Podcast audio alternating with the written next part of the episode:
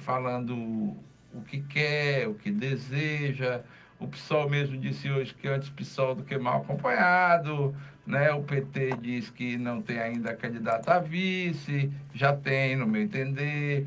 É, as coisas, olha, elas vão se desnudando da forma com que devem ser.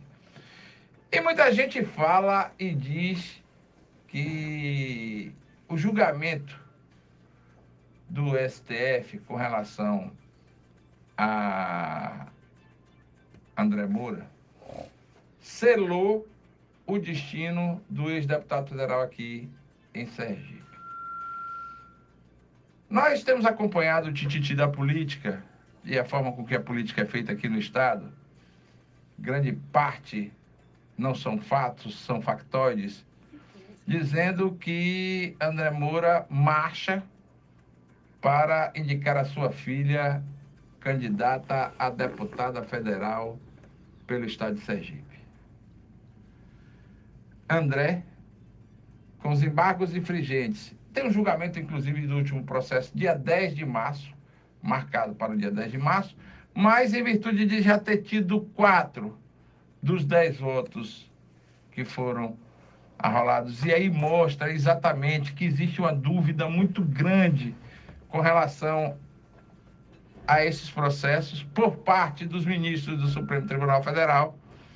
A gente vê que muita gente ainda com dúvida no próprio Supremo, muita gente com dúvida em Sergipe, muita gente com dúvida no Brasil, mas eu vou talvez aqui bater um carimbo e um selo que, no meu entender, André tem muito ainda para dar ao Estado.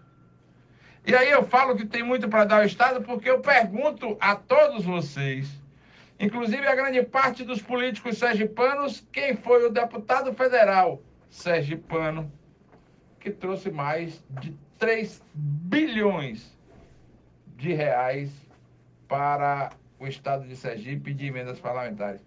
Quanto foi a acusação do, da eletronuclear? 1 bilhão e 800 milhões. André trouxe mais de 3 bilhões de reais para o Estado de Sergipe. Então, a gente não pode, nem eu, nem político algum, e muito menos as pessoas. A gente pode, logicamente, tecer a crítica, mas a gente não pode menosprezar o trabalho feito pelo ex-deputado aqui para o Estado de Sergipe. Até porque André tem organizado o partido União Brasil aqui no estado de Sergipe. E deve ser o seu presidente. E deve, logicamente, ser candidato ao Senado Federal, no meu entender. Até porque nada o proíbe de ser.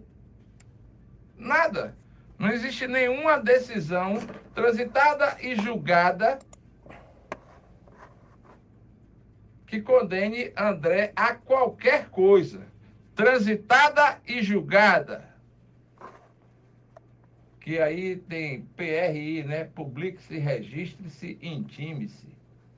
Eu não conheço nenhuma decisão que tenha um PRI contra André Moura no Supremo Tribunal Federal.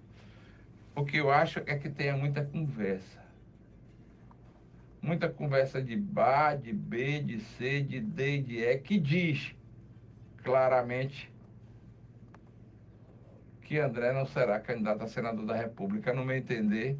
Pode ser candidato a senador da República e também pode ser candidato a deputado federal. E tem mais essa: se for candidato a deputado federal, estoura de voto no Estado. Vai para cerca de 100 mil votos de 100 a 120 mil. Grande parte dos analistas políticos dizem que o capital político dele para deputado federal representa de 100 a 120 mil votos. André é tão esperado, a decisão que André vai tomar, que até o governador Belivaldo Chagas, segundo algumas pessoas muito vinculadas ao seu redor, diz que espera a definição de André para anunciar a chapa que vai concorrer ao, ao governo, não, ao Senado Federal em Sergipe. Amanhã eu volto a comentar sobre os prováveis candidatos a deputado federal e também vou fazer uma análise fria sobre um político sergipano que tem botado a cabecinha do lado de fora e agora vai virar vidraça. Vem muita gente com gosto de gás tentar derrubar este político que eu vou falar sobre ele amanhã. E também vamos, vamos continuar a análise dos prováveis candidatos a deputado federal aqui no estado. Bom, dito